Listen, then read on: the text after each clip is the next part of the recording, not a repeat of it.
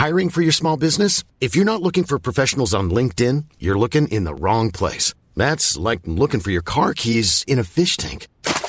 LinkedIn helps you hire professionals you can't find anywhere else, even those who aren't actively searching for a new job but might be open to the perfect role. In a given month, over 70% of LinkedIn users don't even visit other leading job sites. So start looking in the right place. With LinkedIn, you can hire professionals like a professional. Post your free job on linkedin.com slash people today.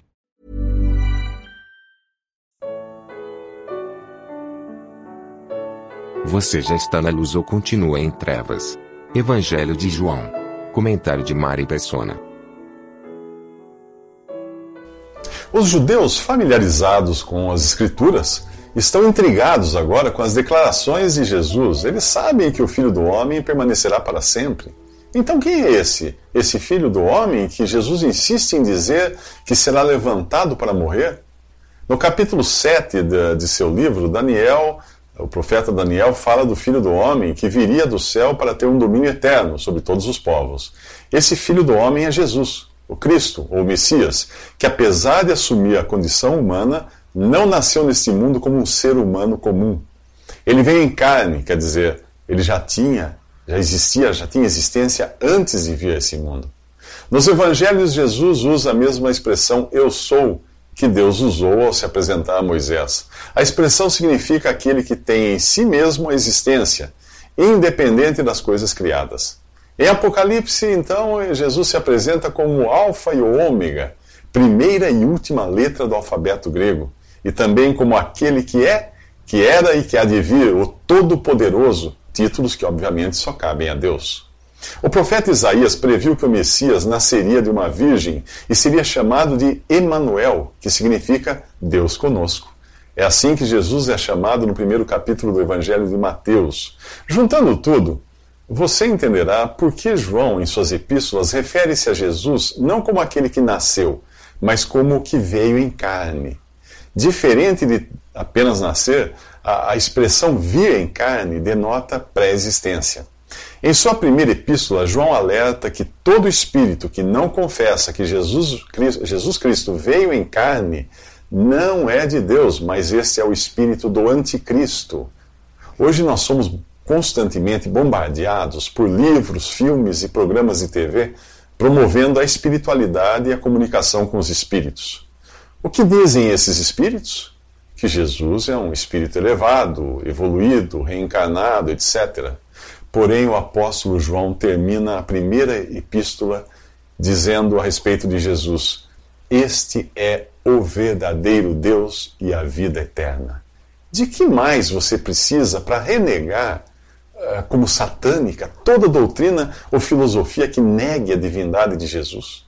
Ainda que ela venha até você com o nome pomposo de Evangelho, Paulo nos alerta em sua carta aos Gálatas com todas as letras. Ainda que nós, ou um anjo do céu, pregue um evangelho diferente daquele que lhes pregamos, que seja amaldiçoado. Em João 12,35, Jesus alerta os judeus que a luz está estará entre eles só por um momento.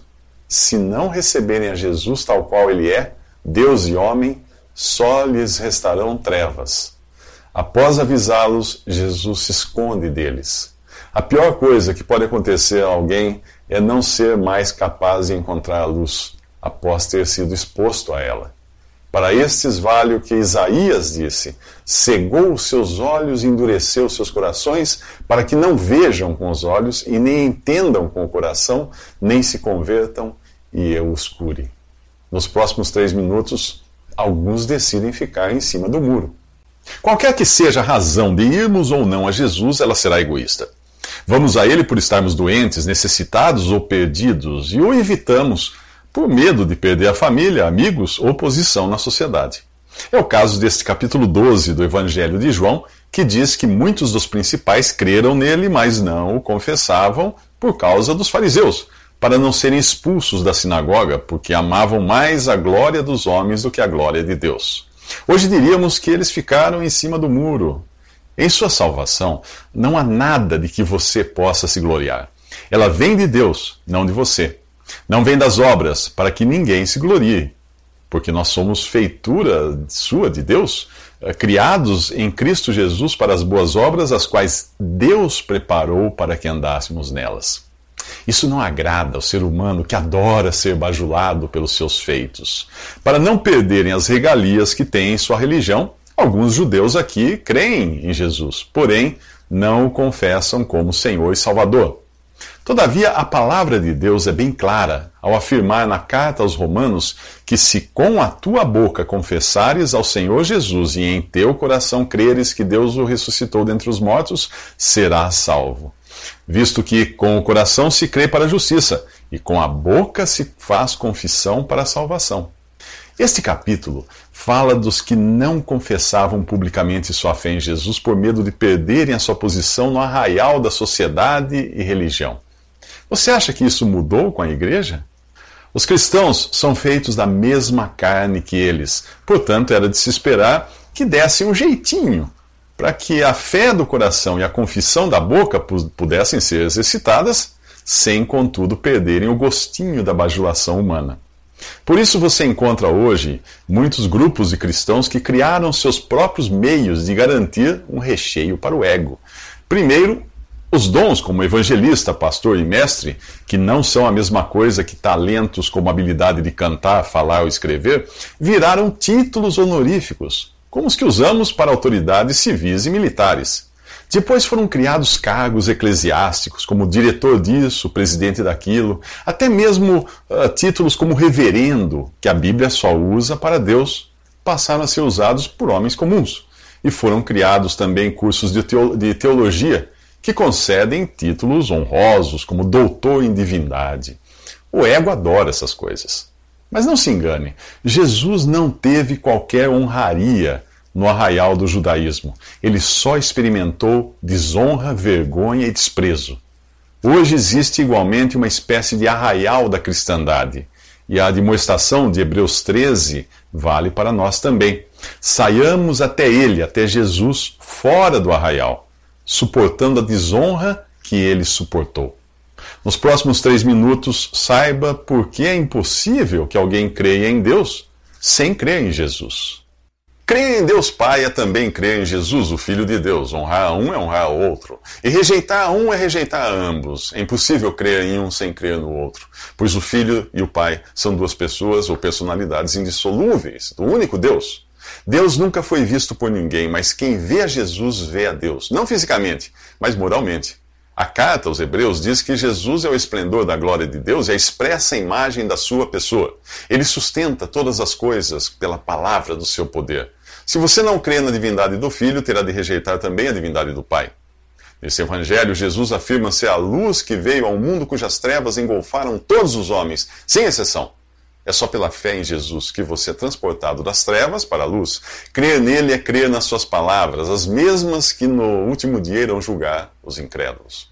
No versículo 49, Jesus diz: O Pai que me enviou, ele me deu mandamentos sobre o que hei de dizer e sobre o que hei de falar. Perceba que dizer e falar são duas palavras com significados diferentes. Jesus recebeu do Pai não apenas o sentido e significado de sua mensagem, mas também literalmente as palavras que deveria articular. Elas revelam o objetivo de Deus para você, a condenação, se continuar como está ou a vida eterna, se crer em Jesus. Não existe meio termo, ou você está na luz ou você está nas trevas. Vivendo nas trevas, você continuará sentindo pavor de Deus, buscando outras coisas para saciar o seu coração ignorando o que o destino trará. Cada dia só aumentará a pressão no gatilho da roleta russa da sua vida. O seu pavor de Deus será por ver a morte no final do túnel. Você sente calafrios só de pensar em se encontrar com ele na condição de réu para ser julgado. Você o vê como um tirano, cuja ira deve ser aplacada com penitências, rezas, eh, esmolas, e cujo favor você precisa fazer por merecer.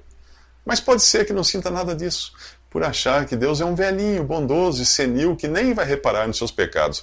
Só que quando você coloca a cabeça no travesseiro, você cai na real.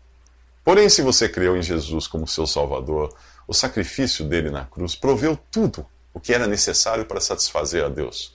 E você foi transportado das trevas para a luz. Agora você vive na certeza de que todos os seus pecados foram pagos por Jesus lá na cruz. E você foi perdoado de todos eles no exato momento em que se converteu. Você vive aliviado por saber que irá comparecer na presença de Deus com sua ficha limpa, pelo sangue do Cordeiro de Deus. E que desde já pode desfrutar da bendita intimidade de chamar a Deus de Pai. Nos próximos três minutos, veja os sete milagres que Jesus faz até aqui, nesse Evangelho, e como eles se aplicam ao pecador que crê em Jesus. Até o capítulo 12 do Evangelho de João, nós vimos Jesus enfrentando a incredulidade dos judeus. O capítulo 13 é um divisor de águas. Jesus aparece literalmente um andar acima desse cenário de incredulidade. Nós o encontramos antes da Páscoa jantando com seus discípulos num cenáculo, que era o andar superior de uma casa. Até aqui, Jesus efetuou sete milagres, ou sinais, que também servem para mostrar como ele liberta o pecador e o coloca nesse andar superior de comunhão com ele. O primeiro foi transformar a água em vinho numa festa de casamento. Se você evita Jesus por achar que ele é um estraga-prazeres, por que você acha que ele resolveu o problema da falta de vinho naquela festa? Ele quer transformar a água da palavra de Deus no vinho da alegria em seu coração. O Salmo 104 diz que o vinho alegra o coração do homem. Depois nós vimos Jesus curando o filho de um nobre. Nobreza, riqueza e fama não são garantias de uma vida sem problemas. Visite um hospital ou um cemitério e você verá nele ricos, pobres, chefes, subordinados, famosos e anônimos. Só Jesus pode resolver aquilo que dinheiro e posição não podem: curar você de seu pecado, que é a verdadeira causa da morte e da perdição. Em seguida, nós o vimos à beira do tanque de Betesda, curando um homem incapaz de se mover. Como aquele paralítico, você é incapaz de se aproximar um centímetro sequer da cura de sua alma. É Jesus quem encontra você e o liberta, como fez com o homem à beira do tanque. No capítulo 6, ele alimentou 5 mil pessoas famintas e necessitadas. É só Jesus. E é só nele que você encontra o, o alimento e a energia para a sua vida diária. Cristo é o pão do céu. No mesmo capítulo, nós encontramos os discípulos em meio às ondas de um mar revolto. Não temais, diz ele. Horas, não são essas as palavras que você gostaria de ouvir quando as tempestades desta vida parecem querer acabar com você? O cego de nascença passou a ver no capítulo 9. É impossível você enxergar o mundo espiritual a menos que seja tocado pelo poder de Cristo. Ele pode tirar a venda que impede você de enxergar a formosura de um Salvador que deu sua vida para tirar você das trevas. Finalmente, o sétimo milagre foi o morto Lázaro sair vivo da sepultura. A Bíblia diz que estamos mortos em ofensas e pecados. O que um morto pode fazer por si mesmo? Absolutamente nada. Então, por que você tem tentado fazer alguma coisa para se salvar? Lembre-se de uma vez por todas: o que precisava ser feito foi feito por Jesus lá na cruz há dois mil, mil anos. Você só, só precisa crer nisso agora. Nos próximos três minutos, Jesus lava os pés de seus discípulos.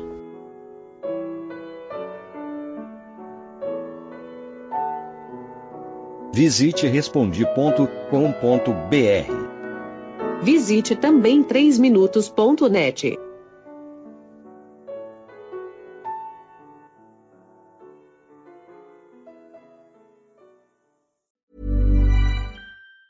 Even on a budget, quality is non-negotiable. That's why Quince is the place to score high-end essentials at 50 to 80% less than similar brands. Get your hands on buttery soft cashmere sweaters from just 60 bucks, Italian leather jackets, and so much more. And the best part about Quince, they exclusively partner with factories committed to safe, ethical, and responsible manufacturing. Elevate your style without the elevated price tag with Quince. Go to quince.com slash upgrade for free shipping and 365-day returns.